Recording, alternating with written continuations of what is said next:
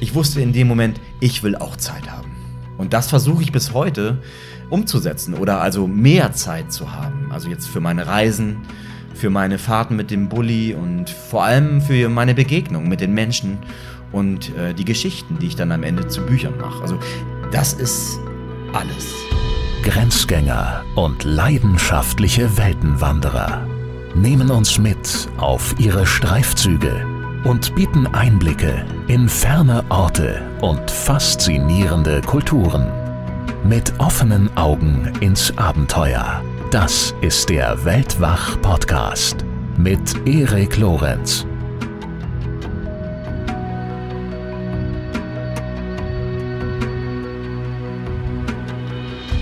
Hallo zusammen und herzlich willkommen zu dieser Folge. Und äh, zum Einstieg erst einmal vielen, vielen Dank für eure lieben Rückmeldungen zum Weltwachbuch, Abenteuer im Gepäck, wie es ja heißt. Es freut mich außerordentlich, dass es jenen von euch, die es bereits erstanden haben, offenbar ganz gut gefällt. Diesbezüglich habe ich auch direkt eine Bitte an euch, frecherweise. Äh, wir hatten eigentlich vor, das Buch mit verschiedenen Veranstaltungen zu promoten, aber dies ist unter den gegebenen Umständen ja leider nicht möglich. In den Buchhandlungen kommt das Buch dieser Tage an, aber auch hier sind die Umsätze infolge von Covid-19 ja sehr stark eingebrochen. Das heißt, es werden deutlich weniger potenzielle Leserinnen und Leser zufällig über das Buch stolpern. Dementsprechend wäre es, solltet ihr das Buch bereits haben oder demnächst erhalten, großartig, wenn ihr uns ein wenig helfen könntet. Zum Beispiel mit einer Rezension auf Amazon oder eurem sonstigen Online-Händler eurer Wahl oder indem ihr auch einfach ein Foto von eurem Exemplar auf Instagram oder Facebook postet und uns verlinkt. Das würde mich sehr, sehr freuen. Was mich auch sehr freut, ist, dass die erste Ausgabe unseres Weltwach-Festivals bereits ausverkauft ist. Die findet ja im August 2020 statt, mit André Schumacher als Special Guest, dem auch die Location gehört, der Kunterbundhof. Er hält dann einen Vortrag, er ist dann auch zu Gast bei einer Weltwach-Live-Ausgabe, die wir dort aufzeichnen. Aber die gute Nachricht ist, dass er auch nächstes Jahr wieder als Gast am Start ist. Auch für 2021 haben wir schon drei Termine, drei Wochenenden festgelegt und auch schon veröffentlicht zum Vormerken. Ihr findet sie auf unserer Website auf weltwach.de. Und außerdem gibt's ja auch noch äh, 2020 dieses Jahr einen zweiten Termin im September und hierfür gibt's noch ein paar Restkarten. Unser Special Guest ist dann Axel Brümmer. Mit ihm geht's um die Welt und ähm, das wird wirklich klasse, wie schon mal erläutert. Es wird Lagerfeuer geben, es wird Live-Musik geben, es wird Axels Vortrag geben, eine Weltwach-Live-Ausgabe, leckeres Essen und so weiter und so fort. Also wirklich ein schönes Wochenende in gemütlicher Runde. Es gibt je Ausgabe nur 50 Tickets, also keine Riesenveranstaltung Veranstaltung, sondern ein gemütliches Ereignis. Und jetzt zum Thema dieser Folge. Und da menschelt es heute gewaltig, denn zu Gast ist Oliver Lück. Und Oliver ist ein begnadeter Geschichtenerzähler, wie ihr selbst gleich hören werdet. Und er ist seit 20 Jahren jetzt schon mit seinem blauen VW Bulli in ganz Europa unterwegs. Auf der Suche nach Menschen und ihren Geschichten. Der Journalist und Fotograf ist Autor von Büchern wie Neues vom Nachbarn, Flaschenpostgeschichten, Buntland und ganz aktuell Zeit als Ziel. Und das sind Bücher, die vom Unterwegssein in Europa erzählen, von besonderen Orten und aber vor allem auch von besonderen Menschen. Und genau darüber unterhalten wir uns auch in diesem Gespräch. Und im Anschluss gibt es dann unter anderem auch wieder einige wunderbare Sprachnachrichten von euch aus der Community. Also bleibt unbedingt bis zum Schluss dran. Apropos Community, ich begrüße herzlich ein paar neue Mitglieder in unserem Supporters Club, die sich letzte Woche neu dazugesellt haben, nämlich Lisa, Peter, Verona, Annetta, Gisela und noch einmal eine Lisa. Vielen, vielen Dank euch und danke auch Andreas für die Unterstützung via PayPal. Und jetzt geht's los mit Oliver Lück. Das Gespräch erscheint in zwei Teilen. Das hier ist der erste. Viel Spaß. Weltgeschichten. Reisende im Gespräch. Guten Abend, Oliver. Herzlich willkommen bei Weltwach. Es freut mich sehr, dass du dabei bist. Danke, Erik, dass du auf mich aufmerksam geworden bist und dass wir uns heute treffen. Ja, wir haben uns jetzt gerade, sitzen wir hier zusammen, wir haben uns aber schon vorher getroffen und zwar auf einer deiner Lesungen, die ich gerade besucht habe, besuchen durfte, zu deinem aktuellen Buch Zeit als Ziel. Und da gab es eine sehr schöne Szene, nicht in, in dem Buch unbedingt nur, sondern jetzt auch in der Lesung. Du hast sie nochmal sehr schön erzählt und bebildert. Und zwar hast du in dieser Szene in deinem VW Bulli gesessen. Wir werden gleich noch ein bisschen mehr in die Tiefe gehen, was es mit diesem Bulli auf sich hat. Neben dir saß jemand, kannst du gerne gleich selber erzählen, wer da saß. Und dieser jemand hat durch eine gewisse Kopfbewegung entschieden, wo es langgehen soll. Und das Foto hat jetzt nicht unbedingt eine einladende Straße gezeigt. Ja, das war mein Hund Locke. Ich denke, du meinst Locke. Äh, genau. Ich bin gemeinsam mit ihr elf Jahre durch Europa gereist und sie kam im Jahr 2008 das erste Mal in mein Leben. Da war sie wenige Wochen alt, noch als Welpe. Ich wollte viele, viele Jahre einen Hund haben, also zehn Jahre und länger. Aber ich habe auch zehn Jahre in Hamburg gelebt und da wusste ich, in der Großstadt mit einem großen Hund, das geht nicht gut. Das ist nur Quälkram irgendwie für den Hund und auch für mich. Und so habe ich zehn Jahre gewartet. Und dann kam das Jahr 2008. Ich bin auf eine Reise aufgebrochen mit Locke, von der wir nicht wussten, wann wir nach Hause kommen. Also mal losfahren, viel Zeit, kein Ziel haben. Europa ohne Ende, das war damals der Plan. Und so sind wir aufgebrochen. Und ich habe äh, sie häufig entscheiden lassen, wo wir abbiegen. Also nicht nur auf dieser Reise, die hat dann 20 Monate gedauert, sondern überhaupt in den elf Jahren, weil ich festgestellt habe, äh, wenn Locke mal entscheidet, ähm, wo wir abbiegen, ich habe das so gemacht, dass ich ihr gesagt habe, okay, nächste Kreuzung, wo du hinguckst, ob links oder rechts, da biegen wir ab versprochen. Und ich habe mich immer dran gehalten. Und wir haben so viele Menschen, Orte und auch Geschichten gefunden durch ihre Kopfbewegung tatsächlich. Und mm, auf diesen Moment, wo du äh, darauf anspielst jetzt, an, an dem heutigen Abend in Düsseldorf, das war auch eine ganz, ganz äh, wichtige Begegnung für mich. Du hast an einer solchen Kreuzung gestanden. Was hast du da gesehen, als du Locke gewissermaßen gefragt hast, wo es jetzt langgehen soll? Na, wir waren gerade über die Grenze von Litauen nach Lettland gefahren. Ich war zum ersten Mal im Baltikum unterwegs. Ich kannte diese kleinen, wunderbaren Länder dort oben gar nicht. Ich wusste gar nicht, was mich erwartet. Und ähm, wir waren Richtung Norden unterwegs. Das ist oft so, ähm, dass ich mich von den Jahreszeiten ähm, leiten lasse, weil wir keine Heizung haben. Also es ist schon durch die Jahreszeiten gelenkt, wo wir sind, weil wir im, im VW Bullibus. Im VW Bullibus, ja. genau, oder im Bulli oder im, wie, wie man das auch nennen möchte, im Campingbus. Und äh, diesen, ja, die, diese, diese Ziele, die sind dann schon durch die Jahreszeiten gelenkt, weil ähm, wir im Norden nicht mehr im Oktober sein können. Das ist einfach viel zu kalt.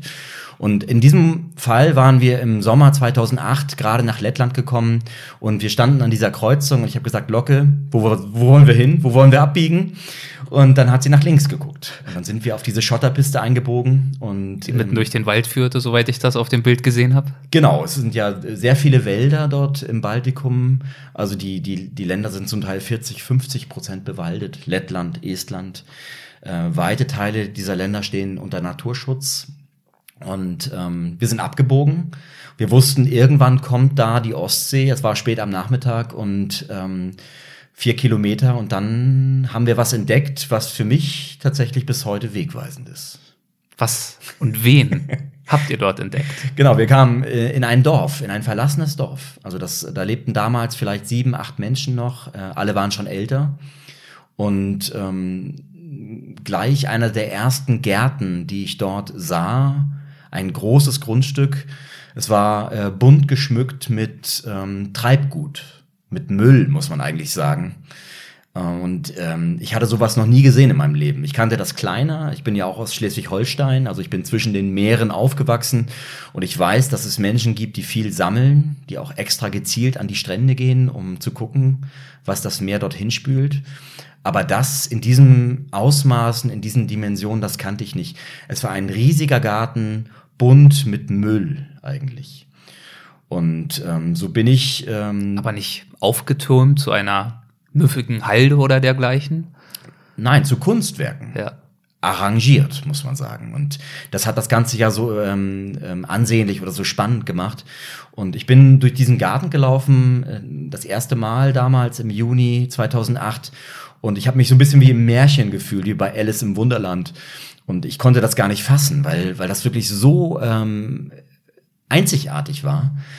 Und ähm, dann habe ich irgendwann an diese alte äh, Holzkarte geklopft, weil ich gucken wollte, wer wohnt da, wer hat das eigentlich gemacht. So ein altes Holzhaus. Ja. Genau, verwittertes Holz. Ähm, Und ähm, dann hat mir eine Frau die Tür geöffnet. Und ähm, diese Begegnung damals, die war für mich tatsächlich, äh, für mich bis heute äh, ganz, ganz toll, weil das, daraus sind viele ähm, neue Geschichten und Begegnungen entstanden. Also ich wollte damals ähm, wie es ja meine, mein, mein Beruf ist eigentlich als Journalist und Fotograf, ähm, Geschichten finden und vor allem Menschen.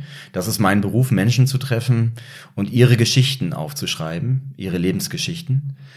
Und ähm, da hatte ich natürlich wieder eine Geschichte gefunden in diesem Moment. Ich wusste, okay, ich möchte mehr erfahren über diese Frau, warum sie das äh, gemacht hat. Und ähm, so hat sich dann daraus immer mehr entwickelt. Da werden wir natürlich gleich noch drauf eingehen, was sich daraus alles entwickelt hat. Wer war denn diese Frau, die da die Tür geöffnet hat? Ja, ihr Name ähm, ist Beruta Kerve. Und sie war damals Mitte 60 und ähm, wir sind dann ins Gespräch gekommen. Äh, sie sprach gebrochen Deutsch, also ähm, ich kein Lettisch, kein Russisch und sie eigentlich auch kein Englisch. Und aber ich wusste in dem Moment, als, als ich den Garten sah und sie anfing zu erzählen, dass ich auf jeden Fall mehr erfahren wollte. Und ich habe da auch tatsächlich ein Gespür für, für Geschichten und äh, weiß, äh, wann der Moment gekommen ist, wo ich dann mir in manchen Momenten auch Dolmetscher, Übersetzer suchen muss, wenn ich einfach mehr über diese Leben, diese Menschen erfahren möchte. Und äh, so war es dann auch. Also sie hat mir erstmal den Garten gezeigt und ähm, am ersten Abend, das war ja schon spät am Nachmittag damals, und ähm, am nächsten Tag, also sie hat mir, mich dann gleich eingeladen und gesagt, du kannst bei mir übernachten, bei mir mit deinem Bus stehen im Garten. Es war groß genug und ich habe ihr dann fünf Euro die Nacht gegeben. Sie war glücklich darüber. Aber vor allem war sie glücklich, ähm, ähm, jemanden zum Reden zu haben, weil das wirklich ein verlassenes Dorf war damals. Und ähm, so sind wir äh, uns näher gekommen und wir haben uns ähm, getroffen und am nächsten Tag bin ich dann in die nächste Stadt gefahren, nach Liepaja, etwa 80 Kilometer entfernt. Direkt zur Universität, direkt in den Deutschkurs gelaufen. Und so finde ich meine Übersetzer. Also ganz einfach eigentlich, aber man muss sich unterwegs zu helfen wissen. Und so habe ich irgendwann mal ähm, festgestellt, so finde ich ganz schnell Leute, die mir helfen können, diese Leben zu verstehen. Und so war es auch damals. Und so ähm, so konntest du sie fragen, was sie da tut und warum sie das tut. Ganz genau, sonst hätte ich sie niemals verste verstehen können. Also das ist, ist so. Also und ähm, so bin ich auch sehr dankbar, ähm, dass, dass ich ähm, eigentlich immer ähm, relativ einfach äh, Menschen finde, die mir beim ähm, Übersetzen helfen. Und ganz wichtig ist natürlich, dass ich äh, sehr viel Zeit mitbringe. Weil äh, dann, so kann ich diese, diese Übersetzer ähm, dann auch anrufen, fragen, hast du Zeit? Nee, morgen erst, okay. Dann komme ich morgen, hol dich ab. Und dann haben wir einige Stunden zusammen, gemeinsam ähm, am Tisch und ähm, ich weiß auch, dass es nicht ganz so einfach ist, weil ähm, wenn man Dinge übersetzt, ähm, geht natürlich auch einiges verloren. Das ist klar. Aber ich weiß auch, äh, ohne diese äh, Dolmetscher würde ich es gar nicht anders machen können. Und ich nehme diese ganzen Gespräche auch auf. Das ist immer ganz wichtig. Und das sind viele, viele Stunden, oft Tage mit diesen Menschen auf Band. Und ähm, wie arbeitest du das dann auf? Ja, genau. Das wollte ich gerade sagen. Meist ist es so, dass ich ähm, auch zu Hause, wenn ich dann zu Hause bin, ähm, nochmal einen Dolmetscher engagiere um dann dieses Gespräch nochmal im Ganzen ähm, übersetzen zu lassen, um auch sicher zu gehen, dass da nichts verloren geht, also dass die Übersetzung äh, richtig ist, eins zu eins hoffentlich. Und ähm, das ist sehr viel äh, Zeitaufwand, das kostet sehr viel Geld. Ich wollte gerade ganz unromantisch fragen, ist denn dann so ein Buchkapitel, so eine Reportage noch rentabel, wenn du so viel in die Übersetzer steckst, mal ganz abgesehen von dem Zeitaufwand? Also ja, also ich würde schon sagen, für mich erstmal. Mhm. Ähm, da geht's ja um Begegnungen mhm. und äh, diese Begegnungen sind für mich so einzigartig und so wertvoll, die kann man nicht bezahlen. Ja. Ich, ich lerne da unglaublich viel von diesen Menschen, weil es so intensive Begegnungen sind. Wie wir jetzt hier sitzen am Tisch und uns gemeinsam unterhalten. Wir kennen uns eigentlich gar nicht, aber wir tauschen uns jetzt aus und das ist ja ein ganz wertvoller Moment. Ne? Und ähm, dann komme ich mit diesen Menschen zusammen und wir verbringen ja nicht nur einige Stunden, sondern oft viele, viele Tage. Und ich habe einfach festgestellt, jetzt in den letzten Jahren, seitdem ich Bücher mache, in den letzten 10, 12 Jahren, ähm, je mehr Zeit ich für diese Geschichten aufwende, desto besser werden sie. Und ich habe mir das jetzt zur Gewohnheit gemacht, dass ich diese Menschen immer wieder und wieder besuche. Und oft liegen ja auch Jahre zwischen diesen Begegnungen. Ähm, das ist einfach so ähm, toll, einfach wirklich. Das ist für mich ganz, ganz großartig, diese Menschen so intensiv kennenzulernen. Da steckt ja auch ein ganz großer Vertrauensbeweis dahinter. Ne? Also die, die geben mir so viel Vertrauen dass sie, äh, dass sie wissen, da sitzt jemand, der interessiert sich für sie. Ich werde auch häufig gefragt, so, warum bist du denn schon wieder da? Das gibt's doch gar nicht. Was ist an mir denn so interessant? Und dann ist es für mich nicht schwer, denen zu sagen, okay, du bist wahrscheinlich also 99 Prozent derer, die im Fernsehen unterwegs sind oder sich prominent nennen, die sind nur halb so interessant wie du weil du wirklich echte Geschichten zu erzählen weißt. Und ähm, viele Menschen wissen das gar nicht. Ne? Aber jeder kann Geschichten erzählen. Das ist ja ganz einfach. Ne? Also einer erzählt, der andere hört zu. So funktioniert es. Jeder kann Geschichten erzählen, aber nicht jeder erkennt diese Geschichten natürlich oder vermag es dann auch, sie auf eine Art und Weise aufzubereiten, dass sie eine größere Masse erreichen, interessieren, vielleicht eine wahrgenommene Relevanz haben. Kannst du selbst beurteilen, wie du vorgehst? Ist das was Bewusstes, was Unbewusstes, wie du versuchst, Geschichten zu entdecken, mit Inhalt zu füllen und dann auch zu verarbeiten? Also das äh, Finden der Geschichten, ich glaube, das ist tatsächlich ähm, natürlich der erste Schritt, ist ja klar. Also, aber das kann ich. Also das, äh, das ich, ich weiß. Weißt du nach welcher Art von Geschichte du suchst? Also ähm, tatsächlich ist es für mich ähm, erstmal unerheblich, ob jemand äh, prominent ist oder nicht. Das ist natürlich klar. Für mich sind oft die äh, Leute, die einfach sind, die ähm, ihr Leben leben, äh, sehr viel interessanter. Und da fängt es schon an.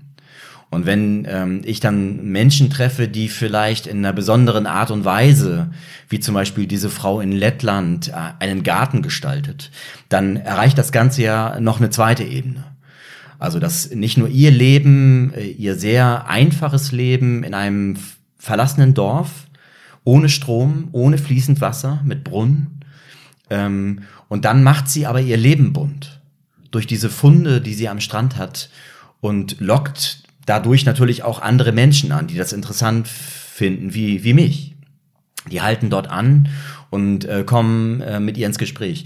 Und dann fängt was an, dann beginnt etwas. Also dann, das ist für mich dann immer auch ein ganz magischer Moment wo ich dann ja selber gar nicht weiß, wo führt das Ganze hin. Plötzlich stehe ich da in Lettland in diesem Garten und wir sprechen miteinander, verstehen uns am Anfang vielleicht gar nicht so ähm, von, von der Sprache, und ähm, dennoch merke ich, da steckt mehr dahinter. Und dann, vielleicht habe ich da ein Gespür für, ich weiß es nicht. Aber irgendwie ähm, merke ich dann, ähm, jetzt muss ich äh, versuchen, mehr zu erfahren. Und ähm, äh, meist gelingt es mir, diese Menschen tatsächlich auch auf so einen, auf so einen Punkt kennenzulernen, äh, die ja, von denen sie vielleicht selber gar nicht wussten, dass es diesen Punkt gibt, wo sie auch selber sagen, ich wusste ja gar nicht, dass ich äh, so interessant sein kann, dass ich so interessant erzählen kann, weißt du? Und ähm, das ist auch nie ein Interview. Also das ist nie ein Interview. Also ich ähm, Interviews habe ich früher gemacht, also als als Journalist und ähm, aber es ist jetzt nie auch so ein Frage-Antwort, Frage-Antwort-Spiel. Das wäre auch viel zu langweilig und da würde auch viel zu wenig bei rumkommen, äh, weil man sich auch viel zu sehr auf diese Fragen äh, konzentrieren würde und auf die Antworten vielleicht auch. Aber es ist ja ein Gespräch. Es ist ein Gespräch zwischen zwei Menschen. Und wir tauschen uns aus und die wollen auch immer ganz viel von mir wissen. Das ist ja tatsächlich so ein Hin und Her und ähm, man muss auch geben, um was zurückzubekommen. Also das habe ich einfach auch gelernt. Und äh, da kommt so unglaublich viel zurück, wenn die Leute einfach erstmal merken, hey, da sitzt jemand, der sich wirklich interessiert. Und ähm, das, ist oft auch erst nach wenigen Tagen oder nach einigen Tagen, nach zwei, drei Tagen äh, der Fall, dass, dass sie dann merken, okay, der, der will ja wirklich alles wissen. Und dann, ähm, dann geht da was los. Ne?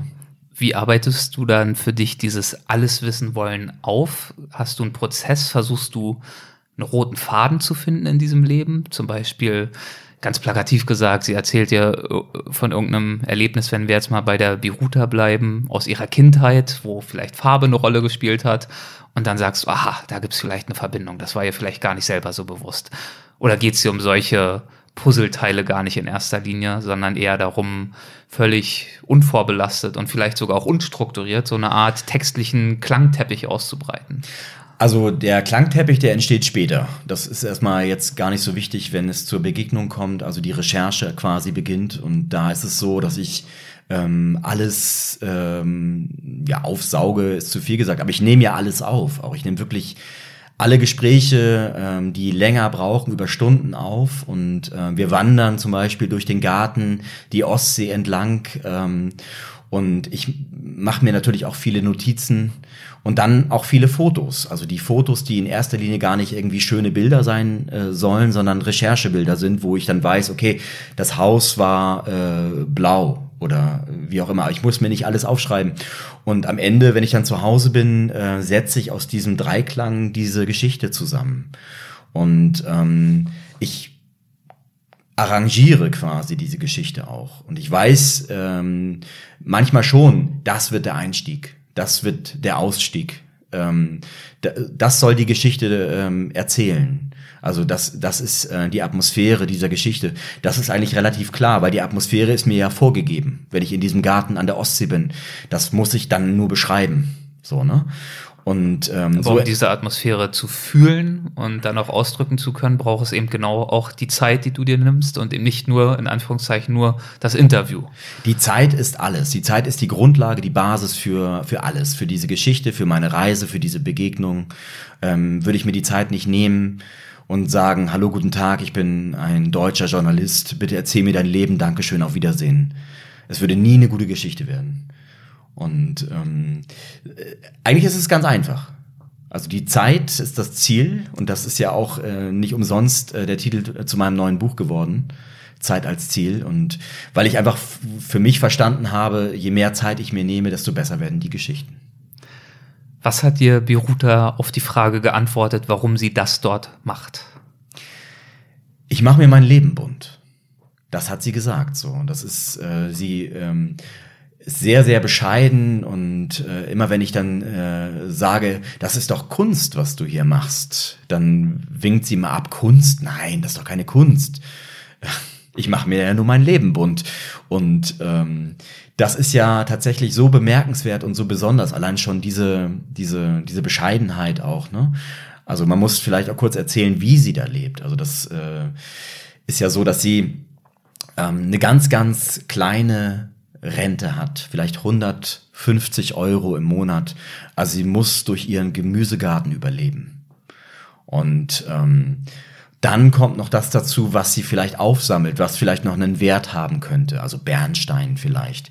Manchmal ist eine Kiste Bananen dabei, Orange. Also man, man kann sich ja gar nicht vorstellen, was alles in der Ostsee treibt. Also das äh, ist ja unvorstellbar, wahrscheinlich sogar eher für uns äh, Westeuropäer weil ähm, all das, was, was wir irgendwo in Timmendorf oder Travemünde in die Ostsee schmeißen, das kommt da drüben an, im Baltikum, weil der Wind meist aus West-Südwest kommt, also im Jahresmittel. Also alles, was wir reinschmeißen, wird da drüben angetrieben und das, das sind leider nicht vor allem Bernsteine und Orangen und Bananen, sondern Plastik, alles, was man sich vorstellen kann, der gesamte Müll der Zivilisation. Eigentlich. Ja, alles, was man zu Hause sieht, was man alles zu Hause hat, das kann man sich nicht vorstellen. Ähm, Biruta hat auch zum Beispiel einmal einen Fernseher gefunden.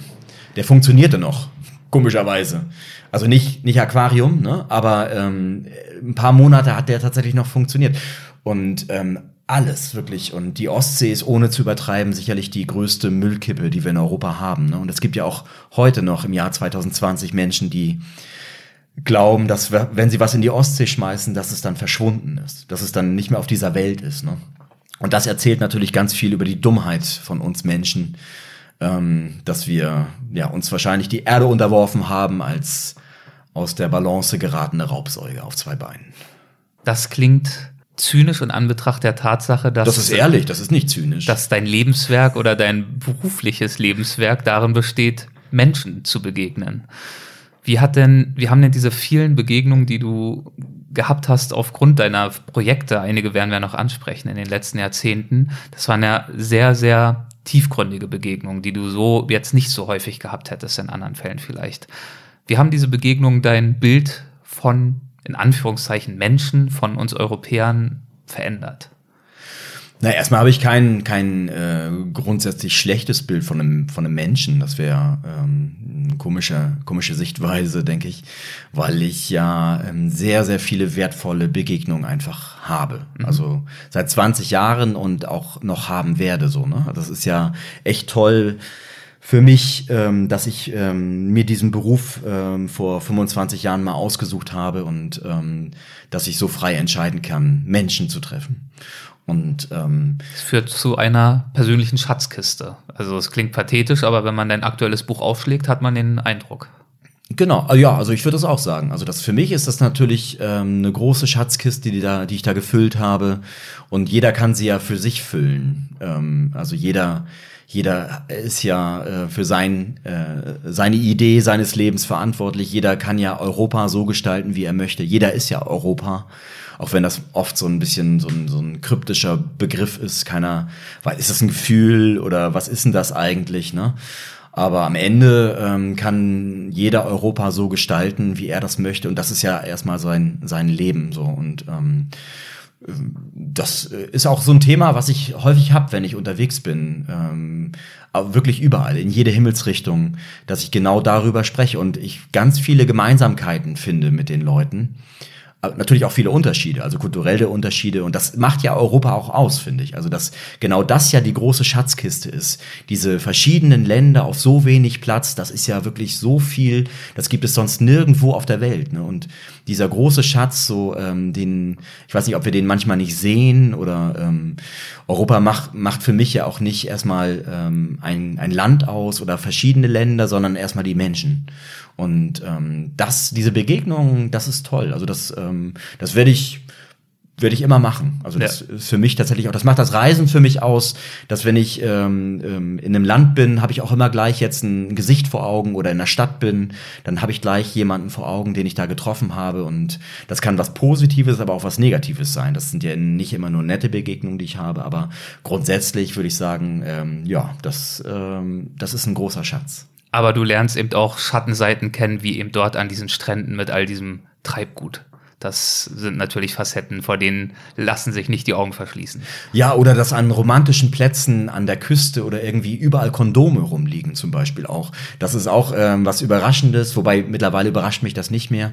Ähm, Gerade in südlichen Ländern wie Italien oder Spanien, da findet man überall am Strand äh, benutzte Kondome und Taschentücher. Und du stehst da mit deinem Bus und ähm, ich habe ja mittlerweile auch drei Kinder. Und dann kommen die morgens gelaufen. Papa, was ist das denn hier? Und dann halten sie hat das benutzte ähm, Gummiding, die Gummihaut in den Händen, mal so, oh, leg's mal lieber weg, wir schmeißen es jetzt in den Mülleimer. Ne? Aber ähm, ja. Oder auch auf den Lofoten, nicht wahr? Wo das wilde Campen jetzt nicht mehr unbedingt erlaubt ist. Ja, das ist auch so eine Sache, die hat sich in den letzten Jahren entwickelt.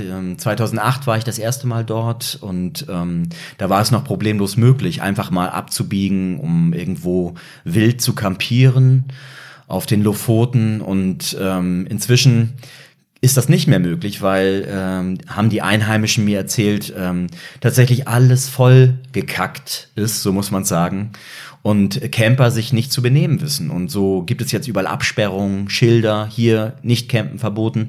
Und es bleibt nur die Alternative, auf die Campingplätze zu gehen, die nicht so schlecht sind auf den Lofoten, aber man ist jetzt nicht mehr so ähm, frei unterwegs tatsächlich, leider. Beruta genießt diese Freiheit noch, um jetzt mal eine mittelmäßige Überleitung äh, zu bemühen. Wir haben ja gerade davon gesprochen, tatsächlich eigentlich, äh, was sie dort so aufsammelt und dass sie diesen Strand ja, diesen Abschnitt nicht zuletzt auch abgeht, um Wertgegenstände zu finden, zu suchen, die hoffentlich ihren Lebensunterhalt so ein kleines bisschen unterstützen. Das ist also eine Facette und ein Bestandteil ihres Einkommens neben ihrem Gemüsegarten. Aber sie findet eben auch alle möglichen Schätze, die nur in ihren Augen Schätze sind. Ja, natürlich. Also das ist ja auch so ein Punkt, wo ich dann ähm, am zweiten Tag meines Besuches damals, äh, vor zwölf Jahren ist das schon her, bei ihr im Garten stand und sie zeigte mir ihren allergrößten Schatz, den sie jemals gefunden hatte. Und ich war sofort wieder fünf Jahre alt in diesem Moment, weil sie zeigte mir fast 40 Flaschenpostbriefe die direkt vor ihrer Haustür gespült worden waren, abgeschickt in Schweden, Dänemark, Lettland, Polen, Deutschland, Finnland, äh, Russland. Und ähm, ich konnte das zunächst gar nicht glauben. Ich dachte, das gibt es ja gar nicht. Gibt es aber doch. Ostsee ist Postsee. Das hatte ich verstanden. Also noch nicht gleich in diesem Moment, weil dann hat sich ja was entwickelt, äh, was ja später dann auch zu einem Buch geführt hat. Aber das konnte ich in diesem Moment noch nicht wissen. Aber sie zeigte mir diese Briefe Und sie hatte auch diesen Wert dieser Briefe erkannt. Also deswegen hatte sie hatte sie ja aufbewahrt, in Klarsichthüllen gesteckt, in einer Mappe abgeheftet. Und sie sagte mir dann, dass sie nie jemandem geantwortet hatte, weil sie halt kein Englisch spricht, kein Deutsch. Sie hat kein Telefon, keinen Computer. Also sie konnte gar nicht antworten. Und in dem Moment wusste ich natürlich sofort, was ich tun wollte. Klar, ich wollte diesen fast 40 ähm, Absendern schreiben, dass ihre Briefe gefunden wurden in einem verlassenen lettischen Dorf von einer älteren Dame. Und das hast du dann auch getan. So ging es los, ja genau. Und was dann passierte, das, das, ähm, das kann man nicht planen. Also das war so unglaublich eigentlich bis heute für mich. Und ähm, ich, ich habe den ersten angeschrieben. Und vielleicht hatte ich auch Glück, muss man sagen, dass, dass ich gleich ihn anschrieb, weil Thomas äh, schrieb mir am nächsten oder übernächsten Tag zurück eine, per E-Mail in per dem e Fall natürlich, ja. nicht per Flaschenpost. nicht per Flaschenpost, ne? Äh, äh, aber er schrieb mir eine E-Mail, eine ewig lange E-Mail zurück. Ähm, und äh, unter anderem, dass er ein sehr interessantes Hobby hat, nämlich Flaschenpost schreiben. Und dann wartet er jahrelang auf Antwort. Und er schickt nicht immer nur eine Nachricht los, sondern immer gleich drei, vier, fünf. Und auch dann, wenn der Wind äh, möglichst günstig, am besten mit Orkanstärken aus Westen bläst, weil er lebt auf Rügen. Also mitten in der Ostsee. Mhm. Und dann, ja, dann wartet er. Und er hat mir dann auch in seiner ersten E-Mail geschrieben, dass er schon über 30 Antworten bekommen hatte. Und da dachte ich so, das gibt's ja gar nicht. 30 Antworten ähm, aus sechs Ländern. Da steckt wahrscheinlich doch mehr dahinter. Und dann habe ich diese 30 Menschen auch angeschrieben, um zu erfahren, was sind das eigentlich für Menschen? Was stecken da denn für Lebensgeschichten dahinter? Und so ging es dann los. Äh, es ging immer weiter. Ich konnte das nicht glauben. Äh, der erste dieser, dieser Finder war dann auch, nicht der erste, aber eine, einer dieser Finder war ähm, ein Mann von Bornholm. Moens. Und dieser Mann, der ähm, hat schon in über 50 Jahren über 200 Flaschenpostbriefe gefunden, unter anderem eine von Thomas. Und so ging es immer weiter. Ich hatte wieder 200 Möglichkeiten, Menschen anzuschreiben. Und so ging es immer weiter. Äh, ich hatte irgendwann 500 Briefe gesehen. Und ähm, ich dachte ja immer, das ist Kinderkram, das ist Flaschenpost, das macht doch keiner mehr. Das ist diese Erwachsenensicht. Ja, das kommt ja eh nicht an. Ähm, ja, ja, wir schmeißen das so mal rein. Das wird so belächelt oft. Ne? Und weit über 300 Briefe dieser 500 Briefe waren von Erwachsenen geschrieben. Interessant. Kein Kinderkram. Und es gibt ja auch ähm, unterschiedliche Beweggründe, warum Menschen Flaschenpost schreiben. Ähm, sei es, dass sie vielleicht Sorgen aufschreiben, also Tagebuch. Wenn man was aufschreibt, dann geht's einem besser. Ne? Dann lässt man das auch los, verschickt das mit, dem, mit, mit der Post, also jetzt mit dem Meer in dem Sinne. Und ähm, dieses, dieses Loslassen, das ist auch sehr befreiend. Ne? Und andere wollen einfach wissen, wo ist die Flasche angekommen, wollen genau die Koordinaten wissen, also eher so ein wissenschaftlicher Blick auf die ganze Sache. Wie stehen die Winde, wo sind die Strömungen? Ganz genau, ja. also genau das. Ne? Und ähm, so bekommt jede Flaschenpost etwas Besonderes. Und ähm, jede Flaschenpost sieht auch anders aus. Manche schreiben auch keine Adresse rein, die wollen einfach nur ähm, vielleicht jemanden einen, einen Schatz schicken und manche gestalten auch äh, diese Flaschen ganz, ganz toll, nehmen tolle Flaschen, schöne Flaschen, Glasflaschen mit Korken, äh, machen noch Siegellack obendrauf, äh, stempeln ihre Post. Also es gibt unterschiedliche ähm, Flaschenposten. Und ähm, diese Recherche, die ging dann erst so richtig los. Und ich habe dann am Ende tatsächlich von diesen 500 Menschen noch 150 erreicht und habe versucht, diese Menschen auf die Entfernung erstmal kennenzulernen. Wir haben telefoniert, wir haben Briefe geschrieben, wir haben E-Mails geschrieben, wir haben, ich habe das Internet genutzt, natürlich Facebook, ähm, um möglichst viel über diese Menschen zu erfahren, um sie dann zu besuchen. Also wo steckt wirklich eine, eine spannende Lebensgeschichte dahinter? Und so sind diese Geschichten äh, entstanden für mein Buch, das heißt Flaschenpostgeschichten. Und zwölf dieser Menschen habe ich dann auch in das Buch bekommen, quasi. Magst du da noch ein Beispiel nennen für eine dieser zwölf Personen? Ja, es gibt also alle, das sind ja meine Lieblingsgeschichten. Ne? Also, also von 500, 150, dann 25 und dann 12. Also das, ich habe diese Menschen ja über acht Jahre immer wieder und wieder besucht. Also das ist so ein Prozess gewesen. Ähm, natürlich, also eine Geschichte, die ich immer wieder gerne erzähle. Ähm, vielleicht ist es sogar meine Lieblingsbegegnung aus den letzten 20 Jahren. Ich weiß es nicht, aber wenn es sowas überhaupt gibt, das ist ein, ein Fischer von einer winzigen schwedischen Schere. Ähm, er heißt Arne Nordström. Und ich glaube, mit diesem Namen muss man auch Fischer werden. Arne Nordström, das ist ein sprechender Name. Und äh, diese Insel, auf der er lebt, die heißt Ungher. Und Ungher, das ist ja ein Kilometer lang, 500 Meter breit und da leben fünf Menschen. Und Arne. Und Arne, den muss man sich so vorstellen, der sieht aus wie Bud Spencer wie dieser italienische Haut drauf Schauspieler aus den 70er, 80er Jahren, der mit den Doppelbackpfeifen. Ne? Mhm. Und ähm, der Bratpfanne. Könnt, Bratpfanne. genau. Und ähm, die Filme habe ich natürlich auch gesehen, Bud Spencer und Terence Hill. Und ich habe Arne gesehen und dachte, das gibt's doch gar nicht. Bud Spencer lebt. Und Arne kannte Bud Spencer gar nicht. Der hatte noch nie von ihm gehört. Ne? Hat also nicht versucht, ihn zu imitieren.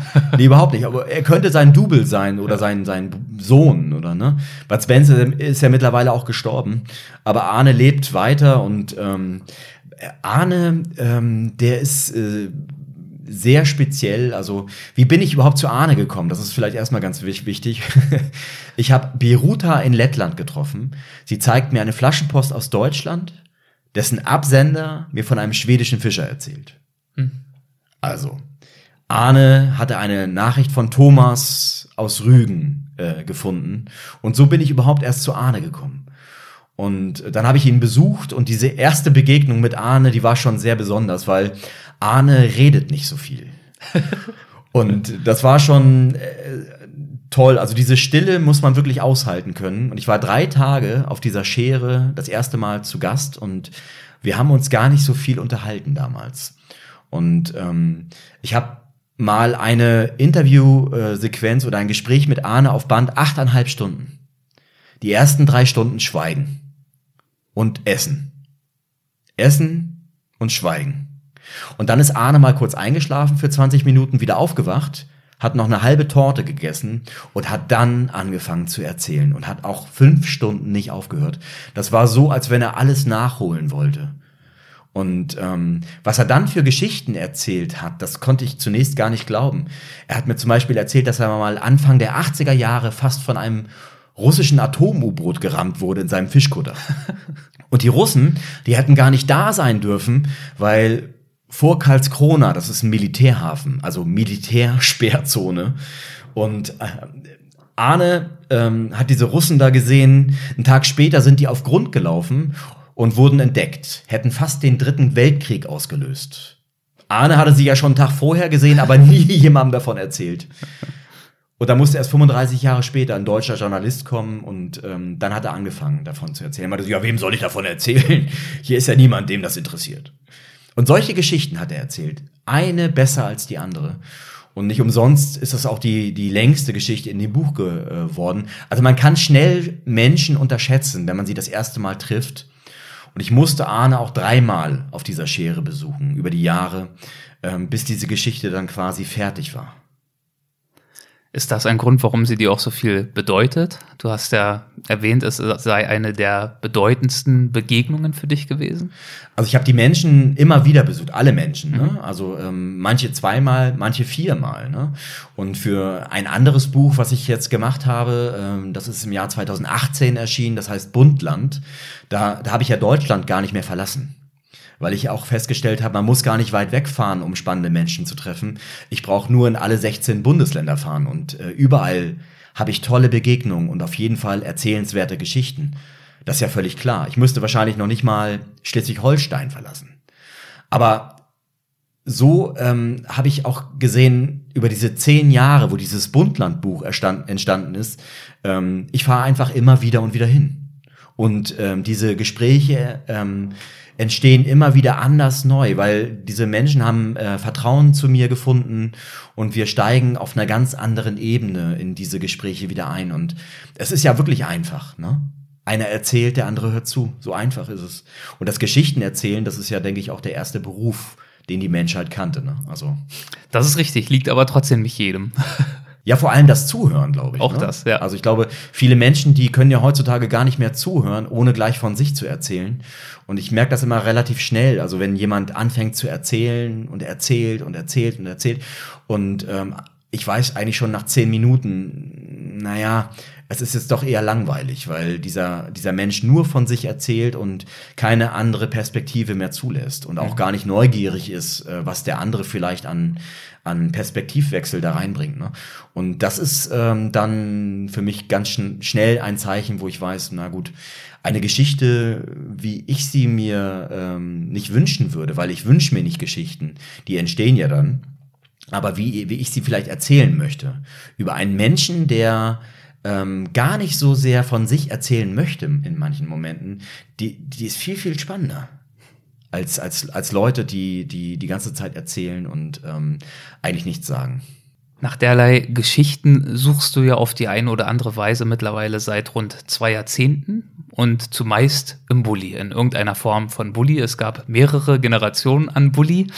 Wie ist denn damals am Anfang dieser langen, langen Reisephase Europa so sehr in den Fokus gerückt für dich? Ja, das fing äh, Anfang der 90er Jahre an, wobei ich da erstmal gar nicht Europa im Fokus hatte, weil ich habe 1993 äh, Abitur gemacht äh, in Schleswig-Holstein und da wusste ich dann nach dem Abi, da muss ich dann erstmal jetzt weit weg, erstmal die Welt sehen. Natürlich habe dann erstmal den Rucksack gepackt und bin erstmal nach Indien geflogen, nach Costa Rica, nach Panama, nach äh, Indonesien, Malaysia, ähm, China, Hongkong und so weiter. Ne? Also Weil die aufregend, aufregenden Dinge gibt's nur weit, weit weg, nicht wahr? ja, das Abenteuer wartet nur weit weg, Ja. möglichst weit weg von Schleswig-Holstein, klar. Genau. Und ähm, Europa war für mich damals nicht interessant. Ähm, dann war ich aber unterwegs und man erzählte mir irgendwo in Costa Rica, wie toll Europa ist. und das fand ich dann sehr seltsam, dass ich da gar nicht mitreden konnte. Und ähm, ja, ich war dann wieder zurück nach zweieinhalb Jahren oder so und dann ähm, merkte ich, ja, jetzt, jetzt hast du irgendwie so eine seltsame Beziehung, irgendwie so ein, ein Nicht-Verhältnis äh, zu den Ländern um Deutschland herum. Also ich kannte Panama ein bisschen, aber war noch nie in Frankreich. Ich war in ähm, Costa Rica oder in Angola unterwegs gewesen, aber noch nie in Spanien. Und äh, das musste ich natürlich ändern. Und ähm, es wollte ich ändern, weil ich irgendwie ja doch verstanden hatte, Mensch, so viele Länder und das hier in, in nächster Umgebung, ähm, das, ja, das willst du jetzt äh, äh, er, erreisen, erfahren. Und ähm, so ging's los. Das war dann Mitte der äh, 90er, 96, da habe ich mir mein erstes Auto gekauft, weil ich mir überlegt hatte, wie willst du das machen? Willst du jetzt Interrail machen? Willst du jetzt ähm, per Anhalter reisen? Willst du jetzt mit dem Rucksack nochmal unterwegs sein wie damals oder wie vorher? Und dann habe ich gesagt, nee, ich möchte jetzt anders das mal probieren. Und so habe ich mir meinen ersten Bulli gekauft. Das war so ein T2 hieß das oder heißt das äh, Baujahr 73. Noch so ein runder mit diesen runden Scheinwerfern. Und ähm, so bin ich losgefahren tatsächlich auf diese erste Europareise. Und ähm, ich hatte damals auch äh, kein, naja, kein Navigationsgeräte gab es damals nicht. Ich hatte eine Straßenkarte dabei, die brauchte ich aber auch nicht wirklich, weil ich Richtung Süden unterwegs sein wollte, immer an der Küste entlang.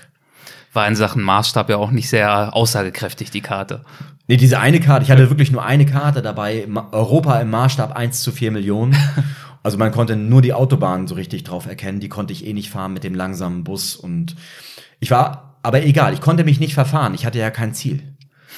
Und äh, dann irgendwie los. Und ähm, damals habe ich schon nach wenigen Tagen ganz schnell gemerkt, wie unabhängig ich da unterwegs bin. Wie ähm, frei ich entscheiden konnte, wann ich wo anhalte, wie lange ich da bleiben möchte. Und ich wusste ganz schnell, das will ich jetzt machen. Und ich wusste nicht, dass ich das jetzt äh, über zwei Jahrzehnte so machen werde und auch die nächsten zwei, drei Jahrzehnte machen werde. Das weiß ich jetzt auch, weil Europa ja wirklich groß genug ist. Europa ist tatsächlich so bunt, wie eine Europakarte bunt ist. Und ähm, diese erste Reise war für mich aber sehr wegweisend, weil ich auch an allen Ecken ganz schnell mit spannenden Menschen ins Gespräch kam und ich wusste, Mensch, also so vielfältig unterschiedliche Begegnungen, auch durch diesen Bus. Ne? Also man kam oder ich kam damals sehr schnell mit, durch diesen Bus ins Gespräch, auch mit anderen Bullifahrern. Und Hast du ja, glaube ich, vorhin auch eine, eine Anekdote erzählt. Ach, bei der Lesung meinst du ja. vorhin? Ja, genau, da habe ich auch erzählt, ja, unbedingt, weil das ist für mich heute auch eine ganz, ganz tolle Begegnung. Da ist viel draus gewachsen. Das waren zwei Australier, ein, ein Pärchen.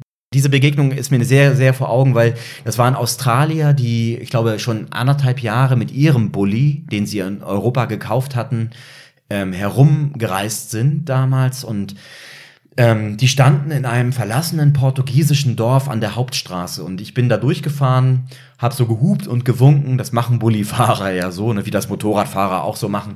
Und ähm, dann habe ich aber gestutzt, weil ich dachte, habe ich das jetzt richtig gesehen? Also haben die wirklich ihren Motor ausgebaut?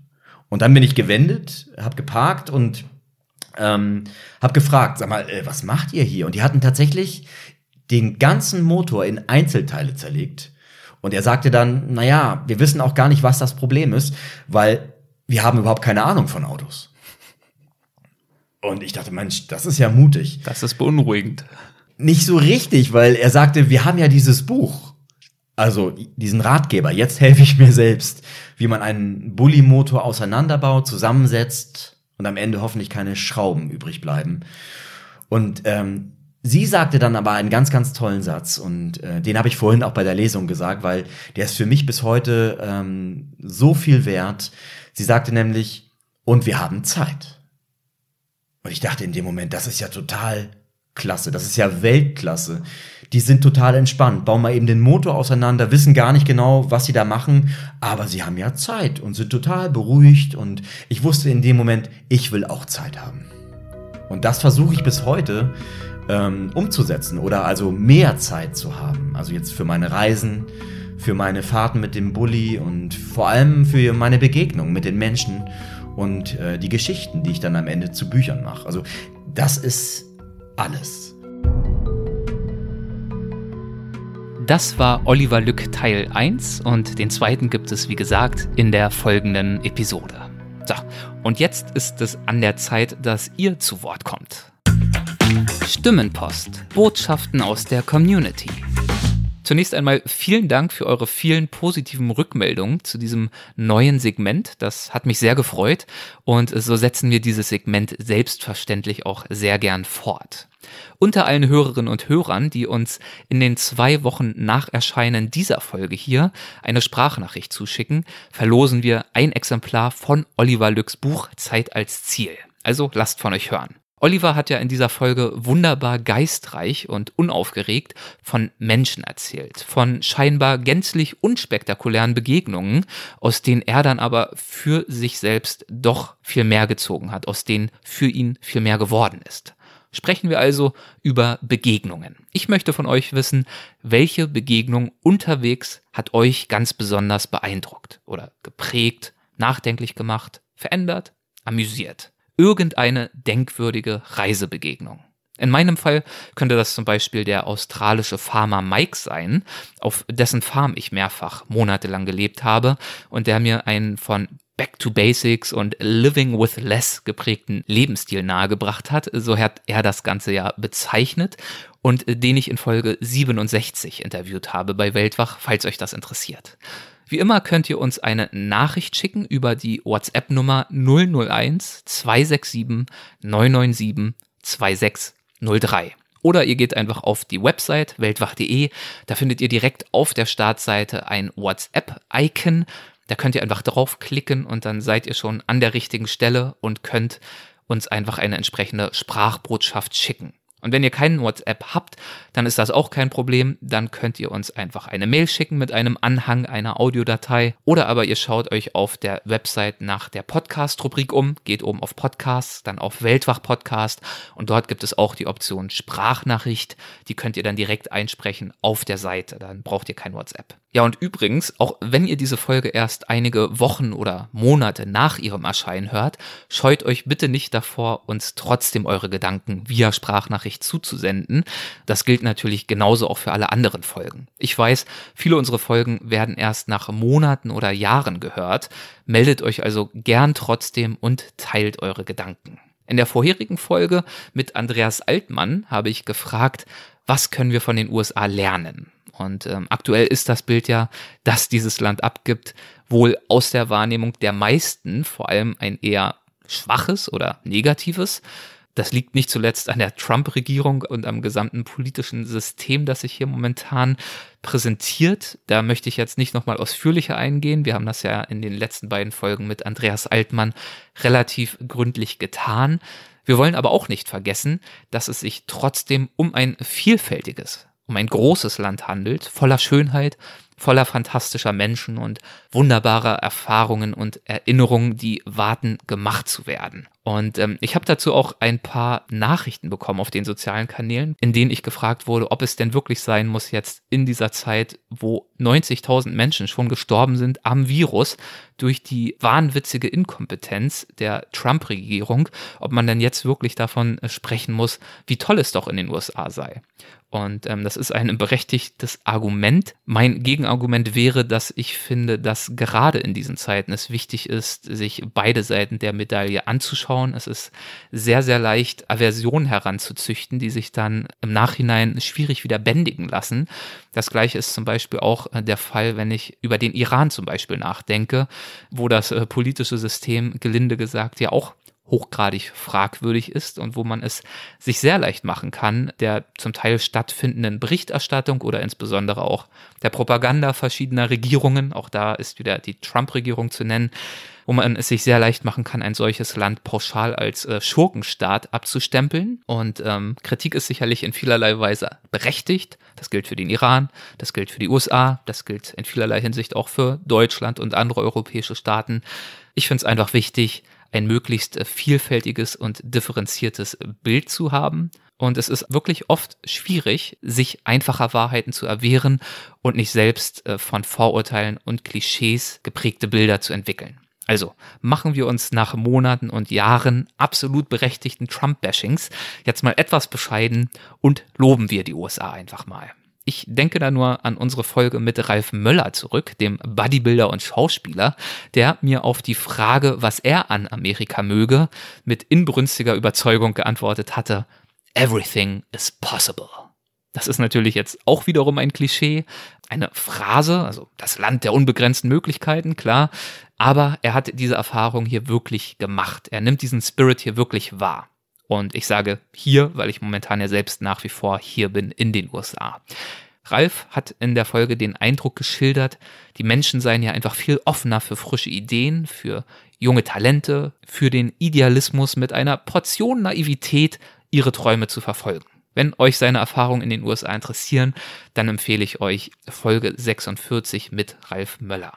Oder ich denke auch an Dirk Rohrbach. Er hat im Weltwach-Podcast erzählt, dass er lange brauchte, um seinen Traum zu leben, ohne festen Wohnsitz zwischen den USA, Kanada und Deutschland zu pendeln und mehrere Monate im Jahr abenteuerliche Reisen zu unternehmen. Das war sein Wunsch und er ist extrem dankbar, so meinte er in der Folge, in einer der Folgen, in denen er bisher zu Gast war, dass er das heute darf. Zitat, ich glaube, dass wir alle davon profitieren, wenn wir uns mehr trauen. Und er habe das Gefühl, dass gerade wir Deutschen manchmal doch eher nach Problemen suchen, die uns daran hindern, etwas zu tun, von dem wir träumen, dass wir zu viel darüber nachdenken, was schiefgehen könnte und uns anschließend dann lieber mit dem Status quo begnügen. Und die Amerikaner, die überlegen ihm zufolge dagegen eher, was sie tun können, damit der Traum Wirklichkeit werden kann.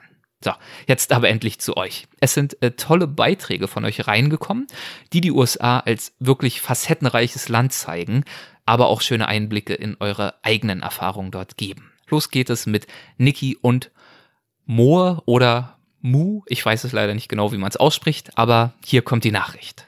Hallo Erik. Wir finden es klasse, dass man in den USA an vielen Orten wild campen kann und würden uns diese Möglichkeit auch für mehr Länder in Europa wünschen. Mm, gerade aus der Perspektive von Reisenden bedeutet Wildcampen nämlich mehr Freiheit und es kann immer ein ganz besonderes Naturerlebnis sein. Ja, wir wären jetzt eigentlich auch gerade in den USA, stecken aber aufgrund der Corona-Krise mit unseren Motorrädern in Mexiko fest. Wir hoffen, dass es nächstes Jahr dann weitergeht.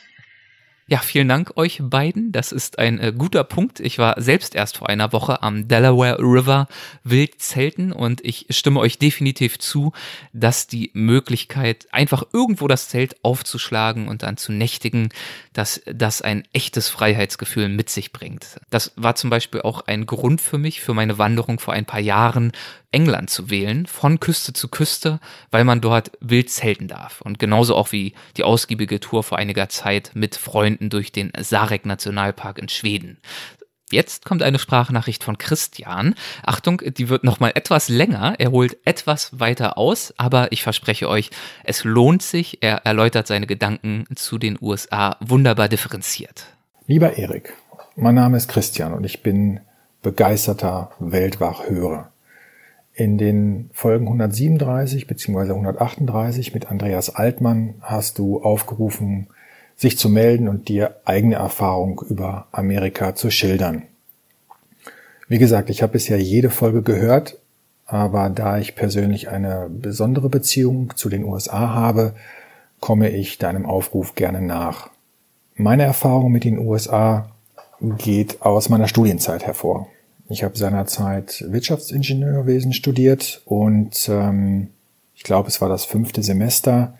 Dies sollte ein Praxissemester sein, wobei uns damals freigestellt worden ist, dies auch im Ausland zu absolvieren.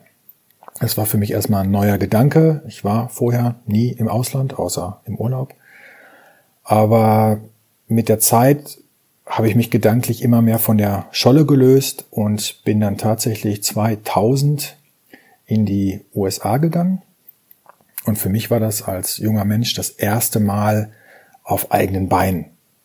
Ja, ich war ähm, in voller Selbstständigkeit, musste ich mich bewegen und musste mich dort auch beweisen. Ich äh, war dort in einer kleinen Firma, die zwar eine deutsche Mutter hatte, aber in der Firma waren nur Amerikaner angestellt, war ein kleines Team von etwa zehn Leuten. Äh, keiner sprach Deutsch. Und als ich dort ankam, war ein Schreibtisch für mich vorbereitet. Ähm, ich hatte ein Telefon, ein Laptop und die Tageszeitung und mir wurde gesagt, hier, du brauchst ein Auto, du brauchst eine Wohnung. Da ist das Telefon, da ist die Zeitung. Ich sitze da vorne. Wenn du Hilfe brauchst, sag Bescheid. Ähm, los geht's. Und dann saß ich da und war zunächst einmal ins kalte Wasser geschmissen. Aber das war auch eine sehr tolle Erfahrung für mich. Zudem war es so, dass viele Kollegen, speziell die Kolleginnen, äh, gemeint haben, Mensch, da ist der Junge aus Deutschland so weit weg von seiner Mutter, da müssen wir uns doch kümmern. Und so wurde ich in den ersten Tagen sehr schnell äh, von Kollegen eingeladen, zu ihnen nach Hause zu kommen. Typisches Essen wurde mir gekocht und ich wurde in deren Familienkreise und Freundeskreise eingeführt, was zur Folge hatte, dass ich in relativ kurzer Zeit einen eigenen Freundeskreis für mich aufbauen konnte. Ähm, dadurch, dass niemand mit mir Deutsch sprach und ich auch nicht gezwungen war, Deutsch zu sprechen, bis auf die Telefonate nach Hause, habe ich auch die Sprache extrem schnell aufgenommen. Das war auch eine sehr gute Erfahrung. Und so habe ich mir wirklich in, in der Zeit ein, ein eigenes Leben aufgebaut, ohne den, wie sagt man so schön, Baggage, ohne Gepäck aus der Heimat.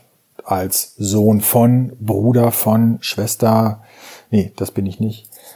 Und äh, das war wirklich eine ganz, ganz wichtige Lebenserfahrung für mich in der Zeit. Ich bin dann nach dem Praxissemester, da war ich ungefähr ein halbes Jahr da, zurück nach Deutschland, habe einige Klausuren zu Ende geschrieben und hatte dann die Möglichkeit, für meine Diplomarbeit wieder zurückzukommen. Ich war damals in Charlotte, North Carolina.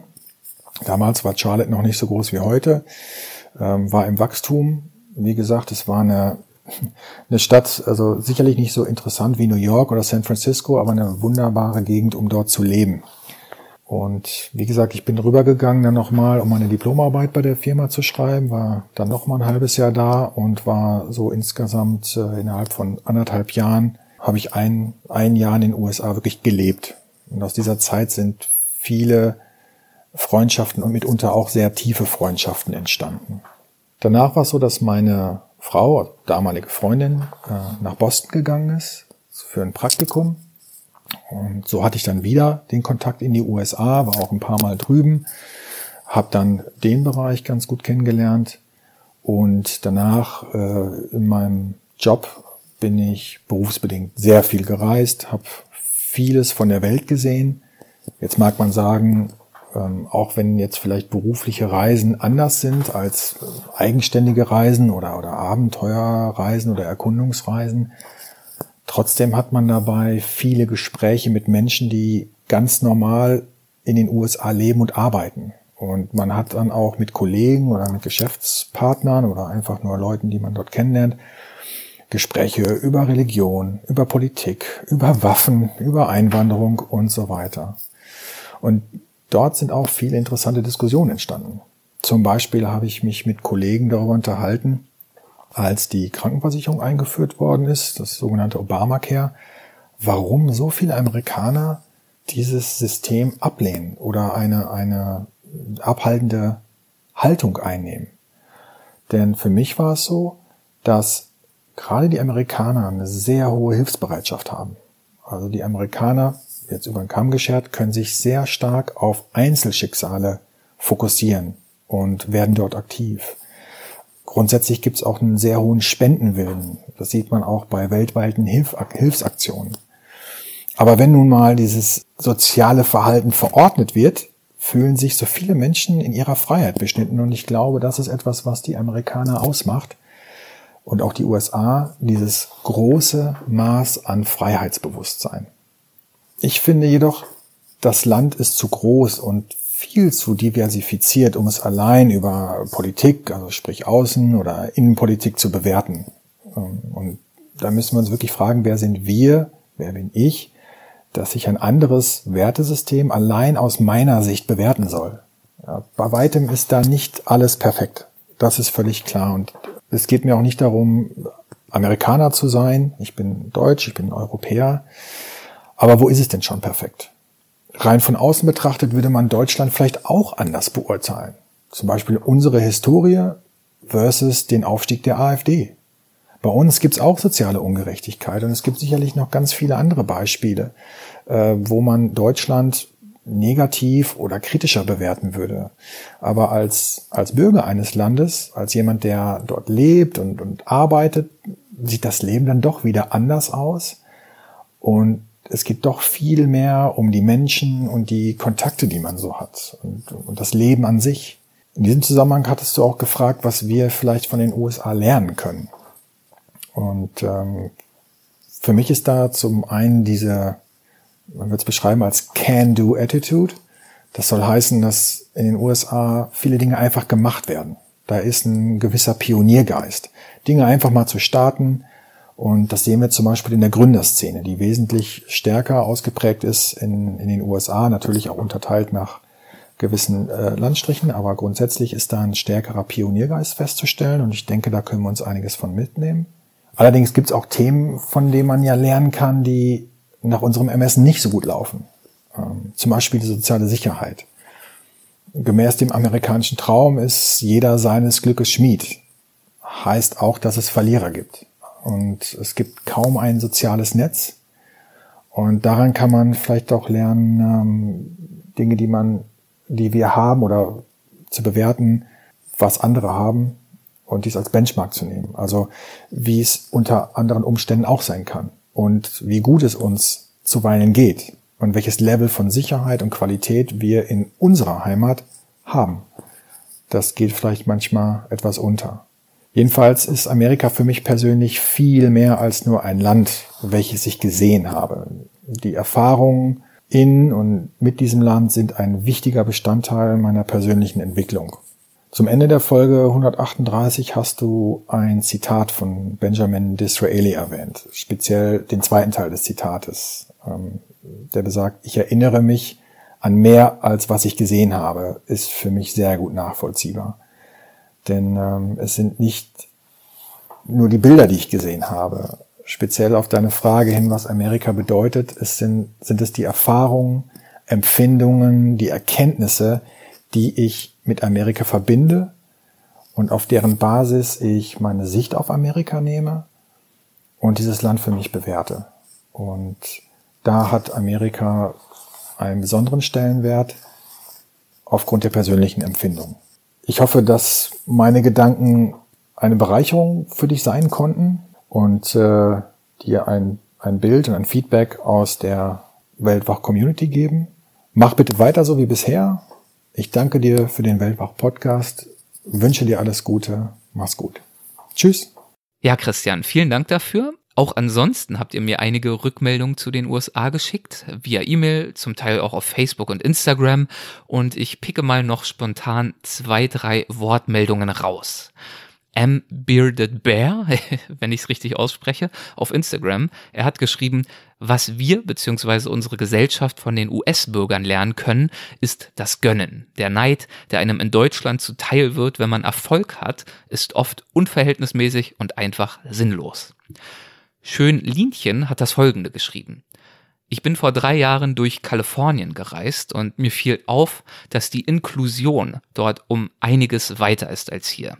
Ich selbst habe einen kleinen Bruder, der im Rolli sitzt und daher achte ich auf sowas. In Kalifornien waren zum Beispiel überall breite Wege für Rollifahrer, man musste keine Umwege machen und wir trafen in einem Supermarkt einen jungen Mann, der uns die Taschen einpackte. Er hatte das Down-Syndrom und hat uns freudestrahlend begrüßt, wollte wissen, wer wir waren, hat mit uns geplaudert und er war dort ein Teil der Gesellschaft. Er war sehr glücklich und hat auch die Menschen dort mit seiner freundlichen Art zum Lächeln gebracht. Klar, man könnte darüber meckern, dass er nur in Anführungszeichen fürs Einpacken in diesem Moment äh, verantwortlich war, aber er war Teil des Ganzen und ich fand das sehr, sehr schön. Sowas sieht man in Deutschland kaum. Dirk Brüter hat auf Facebook das folgende geschrieben. Ich denke mal, wir können von jedem etwas lernen und wenn es einfach nur das ist, von anderen gemachte Fehler nicht selbst zu wiederholen. Von den Ureinwohnern des Landes lässt sich zudem abgucken, wie wir vielleicht besser mit der Natur umgehen. Sie ist unsere Lebensgrundlage. Entsprechend sollten wir sie respektieren und nicht zerstören. Das dürfte aber leichter gesagt sein als getan in unserer, in Anführungszeichen, zivilisierten Welt. Wo fangen wir an? Wo hören wir auf? Habe gerade selbst einen Haufen zukünftigen Elektroschrotts auf den Schenkeln und verbrauche Strom. Wahrscheinlich wird es uns ergehen wie anderen, in Anführungszeichen, Hochkulturen vor uns auch. Wir gehen zugrunde an unserer Dekadenz.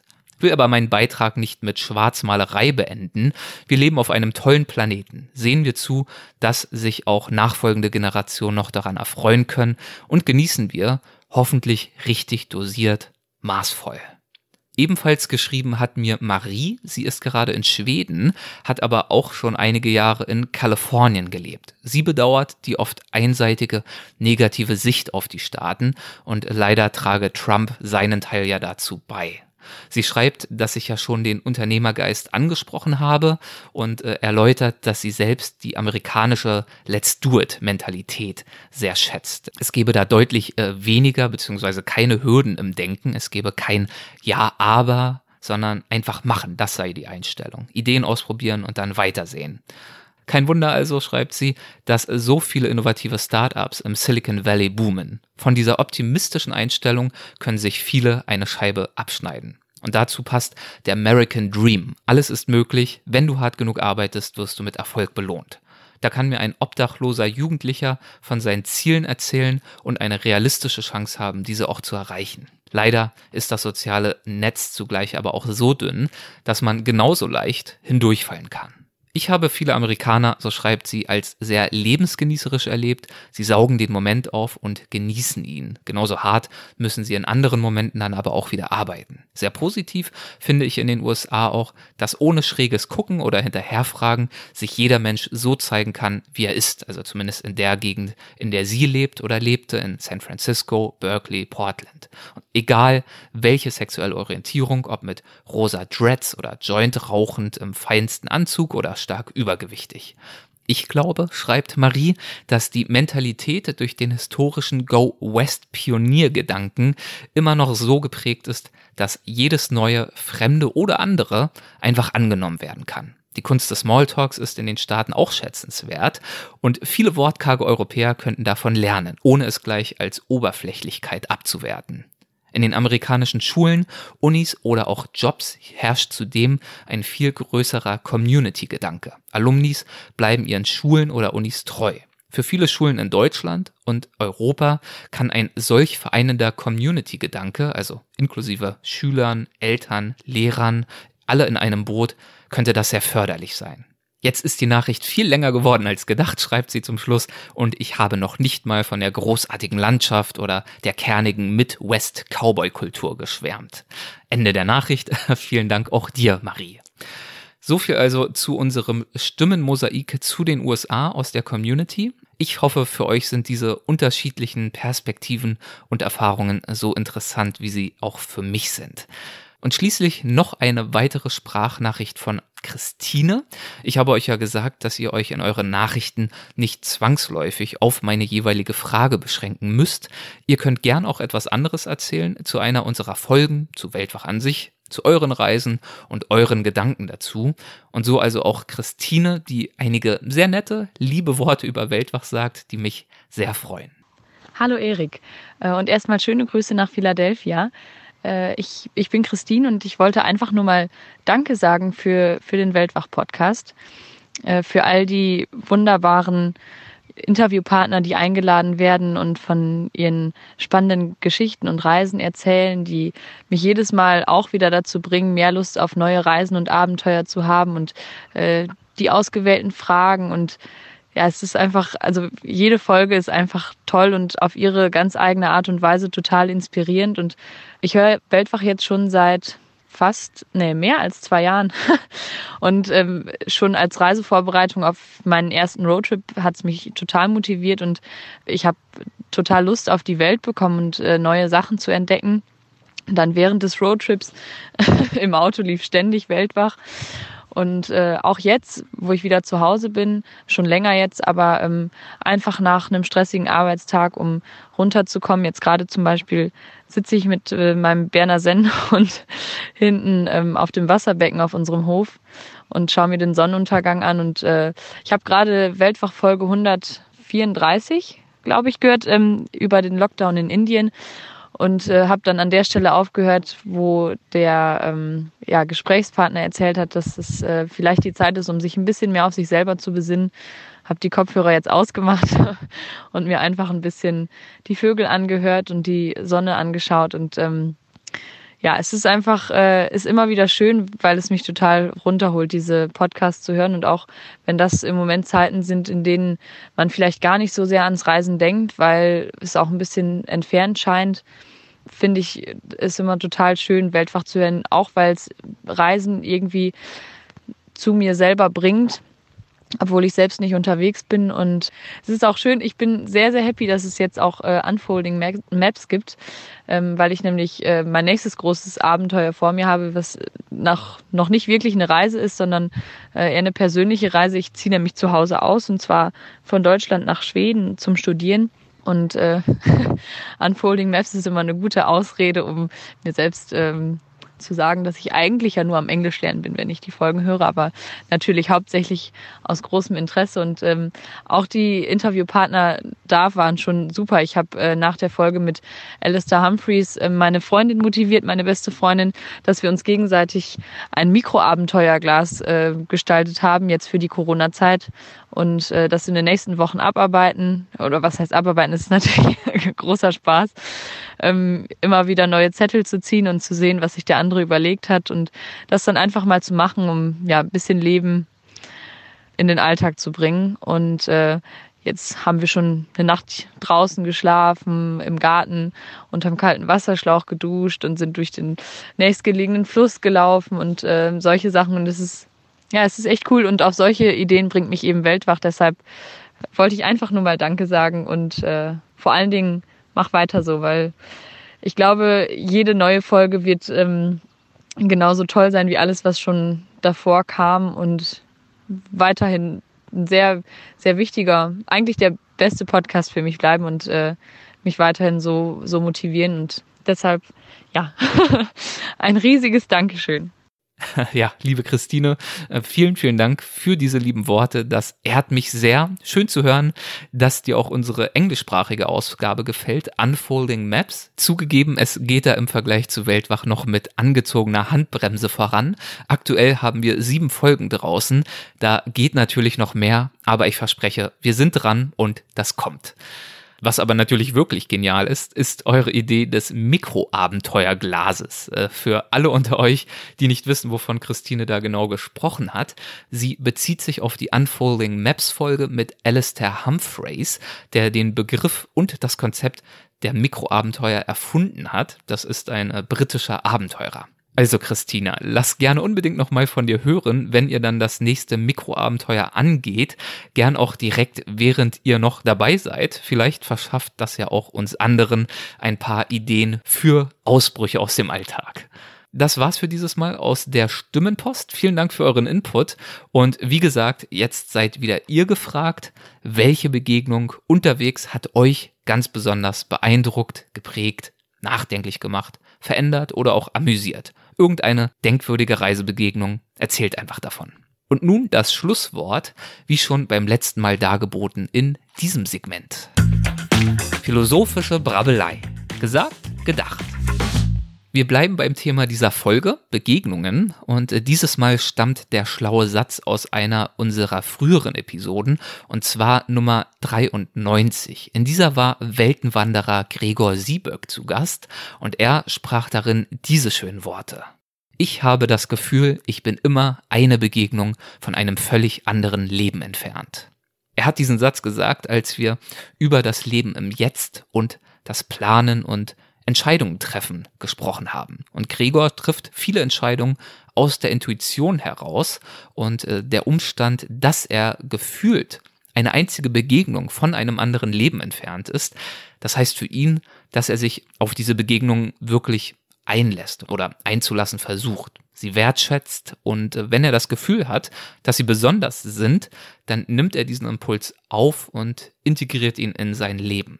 Und weil er ja nicht wisse, wer ihm begegne, wenn er zum Beispiel aus dem Raum rausgehe, in dem wir uns da unterhalten haben, deshalb könne er ihm auch nicht sagen, was er zum Beispiel morgen mache, sondern er sei gewissermaßen gezwungen, im Jetzt zu leben. Das Leben im Jetzt sei für ihn der Schlüssel ja, ich glaube, uns allen fällt es im äh, stressigen Alltag schwer, potenziell besonderen Begegnungen immer den Raum zu geben, damit sich das Besondere tatsächlich entfalten kann, das vielleicht dahinter steckt. Wir sind oft auf unsere Abläufe fokussiert, darauf schnell unsere To-Dos abzuhaken und unseren Plan umzusetzen, wie auch immer der gerade aussehen mag, und sich wirklich der Kraft der Veränderung durch Begegnungen zu öffnen, ist nicht leicht. Aber so wie Gregor es für sich formuliert, klingt es mir regelrecht nach einem Leben wie eine Wundertüte. Ich bin immer eine Begegnung von einem völlig anderen Leben entfernt. Und in diesem Sinne, vielen Dank fürs Zuhören.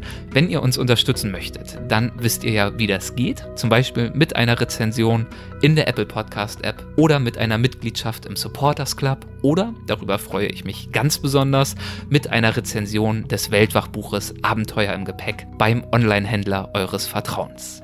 Liebe Grüße und bis zum nächsten Mal, euer Erik.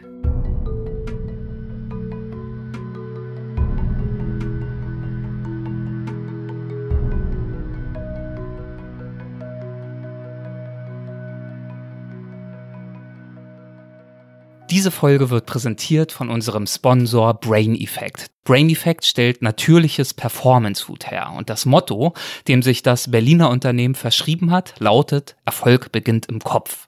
Um zu diesem Erfolg beizutragen, bietet Brain Effect hochwertige Nahrungsergänzungsmittel, die die mentale Performance und Leistungsfähigkeit steigern können. Also die Konzentration, unser Wohlbefinden und unsere Energie. Es gibt aber auch Produkte, die zu besserem Schlaf verhelfen können, also ganz nach Bedarf. Die Produkte sind aufeinander abgestimmt und sie können sowohl als einheitliches Konzept als auch situativ einzeln genutzt werden. Informationen zu alledem und natürlich auch die Produkte gibt es auf www.braineffect.com. Effekt mit C geschrieben. Und Hörerinnen und Hörer von Weltwach erhalten auf ihre Bestellung 20% Rabatt. Dazu müsst ihr im Bezahlprozess einfach den Gutscheincode Weltwach20 eingeben. Weltwach als Wort, 20 als Ziffer, ohne Leerzeichen dazwischen. Ever catch yourself eating the same flavorless dinner three days in a row? Dreaming of something better? Well, HelloFresh is your guilt-free dream come true, baby. It's me, Kiki Palmer. Let's wake up those taste buds with hot, juicy pecan crusted chicken or garlic butter shrimp scampi. Mm. Hello Fresh. Stop dreaming of all the delicious possibilities and dig in at HelloFresh.com. Let's get this dinner party started. Hey, it's Paige DeSorbo from Giggly Squad. High quality fashion without the price tag? Say hello to Quince. I'm snagging high end essentials like cozy cashmere sweaters, sleek leather jackets, fine jewelry, and so much more. With Quince being 50 to 80% less than similar brands. And they partner with factories that prioritize safe, ethical, and responsible manufacturing. I love that. Luxury quality within reach. Go to quince.com slash style to get free shipping and 365 day returns on your next order. Quince.com slash style.